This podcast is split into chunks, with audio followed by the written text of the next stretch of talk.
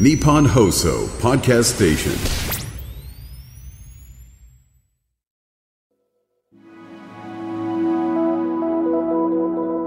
こんばんは、安部亮です。さて、この番組でも様々な企業の SDGs の取り組みをご紹介していますが、2030年までに私たちが達成すべき持続可能な目標への道のりはまだまだ険しい現実があります。そんな中、食料危機、環境問題など、いくつもの課題の解決につながる画期的な取り組みを2014年から進めている企業を今日はご紹介します。それが株式会社プランティックスです。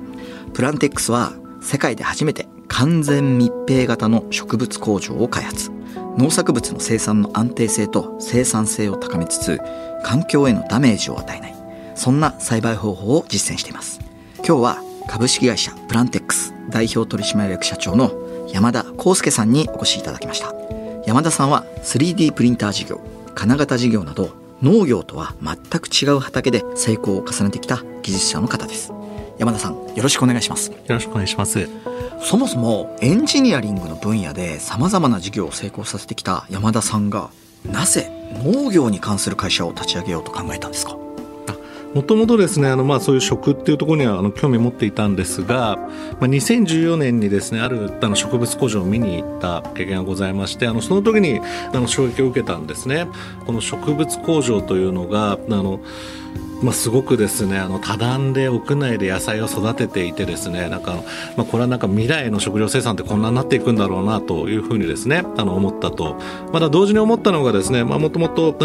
エンジニアリング領域でですねあの仕事をしていたのであのまだあの植物工場がですねまあ技術によって改善できる余地が随分ありそうだなというふうにもあの思ってですねあの始めたというのが創業のきっかけです。植物工場に、どういった魅力や可能性をこう具体的に感じたんですか、えっとですね、まあ、すごくあの合理的なあの仕組みだなと思ったんですね。まあ、都市に近いところでですね、すごく集約的にあの農業ができるので、まあ、あの、まあ、人も集めやすいしですね、まあ、そういう中であの、まあ、植物工場ってなんかあの、まあ、いずれ必要になるんだろうなというふうに思ったというところですね。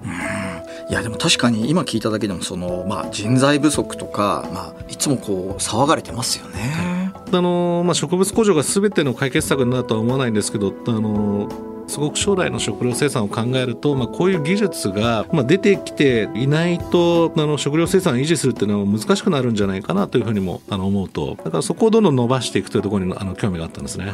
あの2050年に聞くところによるとその今の1.7倍の食料が必要になって、今のところはまだ目処が立っていないっていうような話も聞いたんですけれども、はい。そんな結構死活問題な状況なんですか？そうですね、まあ、あの結構恐ろしい状況にあるのかなと思っています。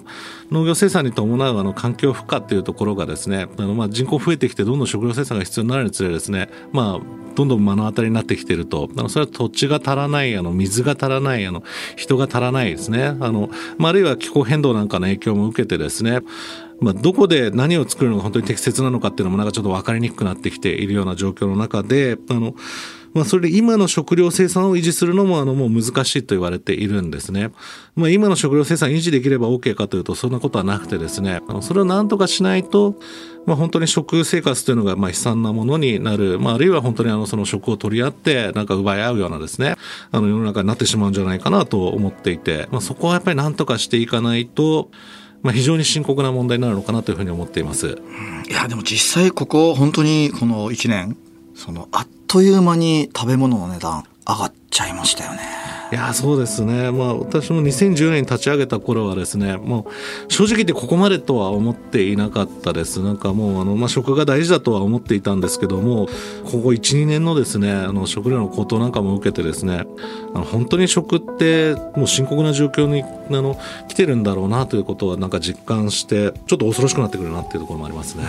まあそういった時代背景の中創業された山田さんなんですが創業時のメンバーどういうふうな方々に集まってもらったんですか？まあ、創業メンバーはあの5人でした。まあ、みんなあのエンジニアリング分野でですね、あの実績のあるメンバーが集まりました。まあ、例えばあの大手電機メーカーでですね、医療機器を開発していたようなあの、まあ、人間であったりとかですね、まあ、あるいは、まあ、無人の金型工場とかですね、まあ、そういったものを開発していたようなあのメンバーとかですね、まあ、いわゆる技術者集団になります。あの山田さんご自身はどういったこう専門性を持って私自身はですね、まあ、あの社内で唯一ですねあの文系でですね、まあ、営業だったりとかですねあの、まあ、管理をしていたりとかですね企画をしたりとか、まあ、そういうことをあのやっていたバックボーンでした。あの実際このプランテックスが開発した完全密閉型の植物工場ということなんですが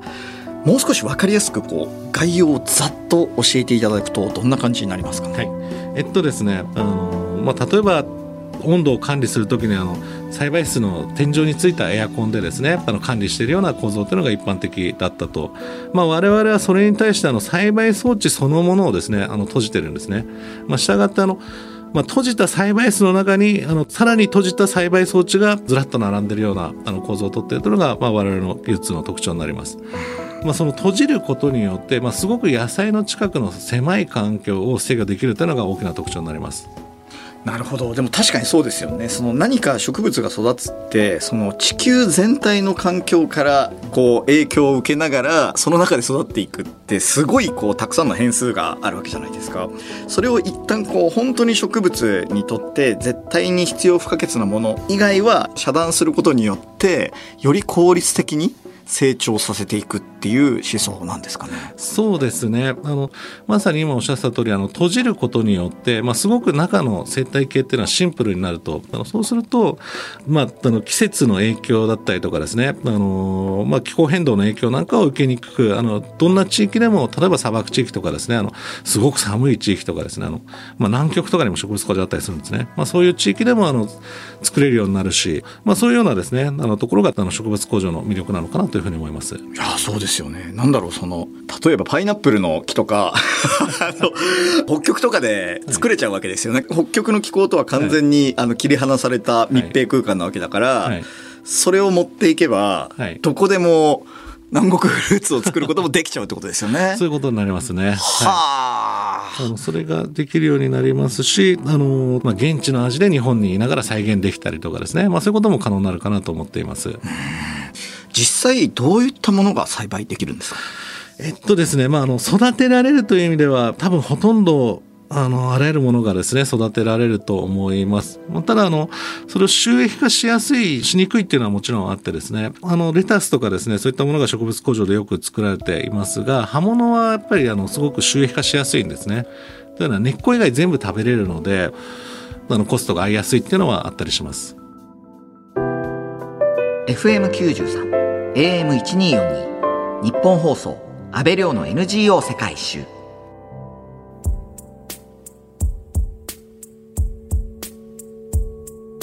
今日は株式会社プランテックス代表取締役社長の山田康介さんにお話を伺っています。完全密閉型の植物工場にはそれまでの植物工場と比べてどんなメリットがあったり逆にどういったデメリットがあったりしますか？えっとですね、あの、まあ、密閉型の植物工場だとですね、あの、従来の植物工場よりあの、環境制御性が高いというのがですね、あの、大きな特徴になります。あの、例えば、あの、植物の成長にあの、温度とかですね、湿度とか、あの、そういったものがすごく植物の成長に影響するんですが、まあ、それが従来の植物工場よりも、あの、すごく緻密なコントロールができるというのが特徴です。あのまあ、今までの植物工場はすごく広い栽培室をですね、コントロールあのしていたので、まあ、数百平米とかですね、それぐらいの規模になるんですね。で、そういったすごく広い栽培室内をですね、ムラなくコントロールするっていうのはものすごく難しくなってしまうんですね。まあ、野菜の近くをですね、閉じた構造を取ることによって、まあ、すごく狭い空間を作ってるんですね。その狭い空間は、あの、環境制御しやすくてですね、あの、再現性が高いような状態を作りやすいというところがですね、あの、大きな特徴になります。逆にあのデメリットというか、はい、これがちょっと問題だなっていうようなことってありますか？えっとですね、デメリットとしてはですね、まあ、すごく、あの、環境制御に、あの、しっかりコストをかけているので、まあ、その、パフォーマンスを発揮させようと思うと、すごく高い技術が必要になります。まあ、すごく緻密な環境制御をですね、あの、まあ、活かせるだけの栽培技術っていうのがセットで持っていないと、まあ本当に高いだけの装置になってしまうとですね、まあ、そういうあの技術的なハードルがすごく高くなるっていうところがあの一つ大きなデメリットなのかなというふうに思いますね。いやでも確かにその今までの農業ってこう、まあ、お天道様次第というか そので、まあ、非効率なところもひっくるめて農業でしたけれども徹底的に効率化しようとすると無料だった太陽光すらこう LED 照明で照らしてそのお金はかかるけれども同時にその今までの非効率性っていうのが極限までこう効率的になっていくってことなんですよね。まあ、あの対植物工場の比較とあの対露地栽培とかですね、まあ、そういったところの比較というところがあろうかと思うんですがでもおっしゃる通りですねあの、まあ、植物工場の強みである環境制御っていうのもとことんこだわってですねそれに特化するような形でのあの進化っていうのをさせていければなというふうに思っています。完全密閉型の植物工場は環境への配慮という観点からも優れているんですよね。まあ、これは、まああのまあ、我々の植物工場に限らずあらゆる植物工場があの目指しているところなんですがあの閉鎖空間でですね野菜を育てることができるということはですねあのそのまあ、その閉鎖空間に投入した水だとかですねその投入した水の利用効率をですね高めることができるんですね。であるいはその閉じた空間だからこそあのそこから出てくるあの環境汚染につながるようなもののですね放出っていうのもですね全部コントロールすることができると。それがあの植物工場が目指しているところなんですね。そうするとあのすごく水を使わない農業が実現できたりとか肥料を使わない農業が実現できたりとかですねすごく少資源なあの食料生産が可能になります。あの先ほどもお伺いしましたけども創業時のメンバーさまざまな技術者がいたということなんですがあくまでもその農業の専門家はいない状況の中で、まあ、ノウハウを貯めて成功するための必要なデータどのように蓄積していったんですか？えっとですね、まあ、あの植物の成長メカニズムというところをですね、まあ、徹底的にあの理解するというところからスタートしました。もともとあの、まあ、我々会社立ち上げてですね、あの、先に植物工場の会社なんですけども、あの、植物を育て始めるんではなくてですね、まあ、しばらくその2年ぐらいですね、あの数式ばっかり作ってるようなですね、時間があったんですね。そこはすごく大きな特徴なのかなと思います。まあ、どうやったら植物の成長をまあ管理できるかという、なんかロジックの方をしっかり考えていった時間を取れたというのは大きなところなのかなというふうに思います。いや実際その空気温度湿度光の量風の強さなど20種類っていうことなんですけれどもそれを全て数式に落とし込むまでは畑を始めないっていうこのスタイルいやー本当に未来の農業って感じがするんですけれどもあのやはりこの技術者が多いプランテックスならではの強みって相当こう出てきてますか？まあ、技術者が多いっていうところの特徴はですね、まあ、間違いなくあの出てると思います。あの、まあ、すごくあの植物の成長っていうのをですね、要するに理屈で考えていくようなですね、あの、まあ、そういうメンバーが多いんでですね、あの、かつですね、まあ、あの農業についてはあの専門性がないメンバーがスタートしたっていうのも、まあ、結果的にあの良かったのかなというふうにも思っています。今までのあの農業とですねあの植物工場内における植物の育て方っていうのはですね共通する部分ももちろんいっぱいあるんですけどもあの共通しない部分もいっぱいあるんですね、まあ、そういう時にあのすごくですね、まあ、技術者らしくというかですね、まあ、あの農業の常識にとられない発想でできたというところはすごくあのいいところなのかなというふうに思います。なるほどね、はいいやそのさまざまな分野の技術者がその農業についてこう語り合っている姿ってすごいこうちょっと面白いんですけど例えばその仕事終わりにそのみんなで飲みに行ったりすると そのどういう話題になりがちなんですか？まあ結構ですね真面目なメンバー多いんでですね。仕事の話してることっていうのは結構多かったりしますね。あの、将来どんな植物育てたいかとか、そういうことなんか結構話してたりすることっていうのは結構多かったりします。ちなみにあの、聞くところによると、そういったメンバーの4ヶ月間の研究の蓄積で収穫量が倍増したという成果も出たそうなんですが、それはどういった経緯だったんですか？それはですね、先ほどのあの数式ができた後にですね、あのその数式を使って、あの既存の植物工場にですね、あのコンサルティングをするような仕事を行ったんですね。で、あのそれをですね、ある工場でですね、わずか4ヶ月の取り組みで、まあ、ハードウェアほとんど変えずにですね、あのその工場のあの作る野菜のですねあの生産量を2倍にするようなあの成果っていうのを挙げました、まあ、要するにあの野菜の量が倍になったんであの、まあ、工場の売り上げ2倍になるんですね。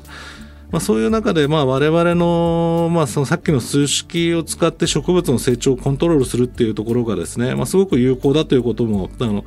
まあ、それでようやく確信が持てましたし、まあ、そういう経験があって、あの、まあ、今があるのかなというふうに思います。いや本当にその既存の技術をコンサルティングするだけじゃなくてさらにそこから学んだことで理想の環境を作り上げていったわけですよね。あの実際その会社を軌道に乗せるまでまあとは言っても様々な苦労があったと思うんですが一番辛かったのは何ですか？まあ一番辛かったのはさっきの数式作ってる間の2年間 ですね。やっぱり一番大変でしたね。あのまあ、数式作ってるだけなんでですね一切収益につながらないんですよ、まあ、要するに自分たちで勉強してるだけなんでですねそうするとまあ会社創業メンバー5人で立ち上げてあのまあみんなあの創業者なんでみんな過去の上とはいえですね。そこから2年間あのまあほとんど無給に近い形でですねもうやっていたのでまあよくみんなまあ本当に根性が座ってるしですね。あのまあすごく頼もしいメンバーだなっていうのもすごく思いましたがあのこうやれば必ず成果が出るだろうと信じてあのでもお金が入ってこないであのその中で取り組むというですね。その時間っていうのはなかなか大変でしたね。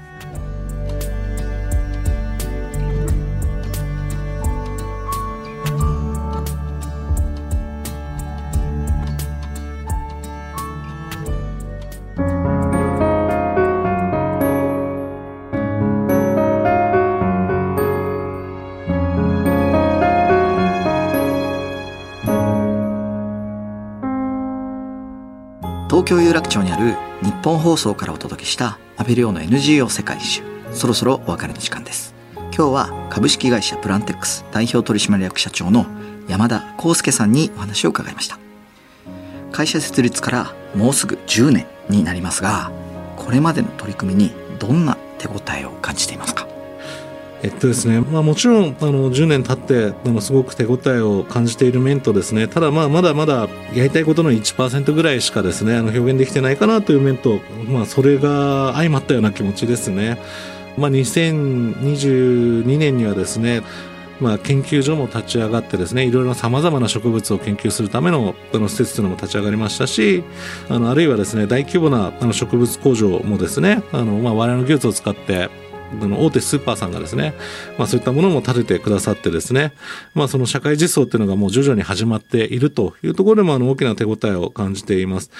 ただまあ、あの、植物工場で、あの、生産する野菜っていうのはですね、まあ、ものすごく、あの、まだまだ、あの、いろんな野菜が作れると思ってますし、また、あの、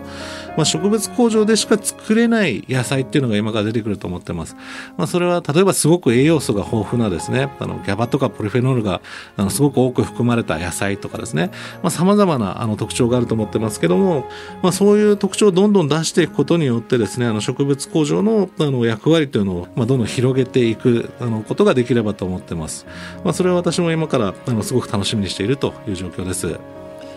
山田さん貴重なお話をありがとうございました。次回はプランテックスの手掛ける事業について詳しく伺っていきます。山田さん次回もよろしくお願いします。よろしくお願いいたします。ここまでのお相手は阿部亮でした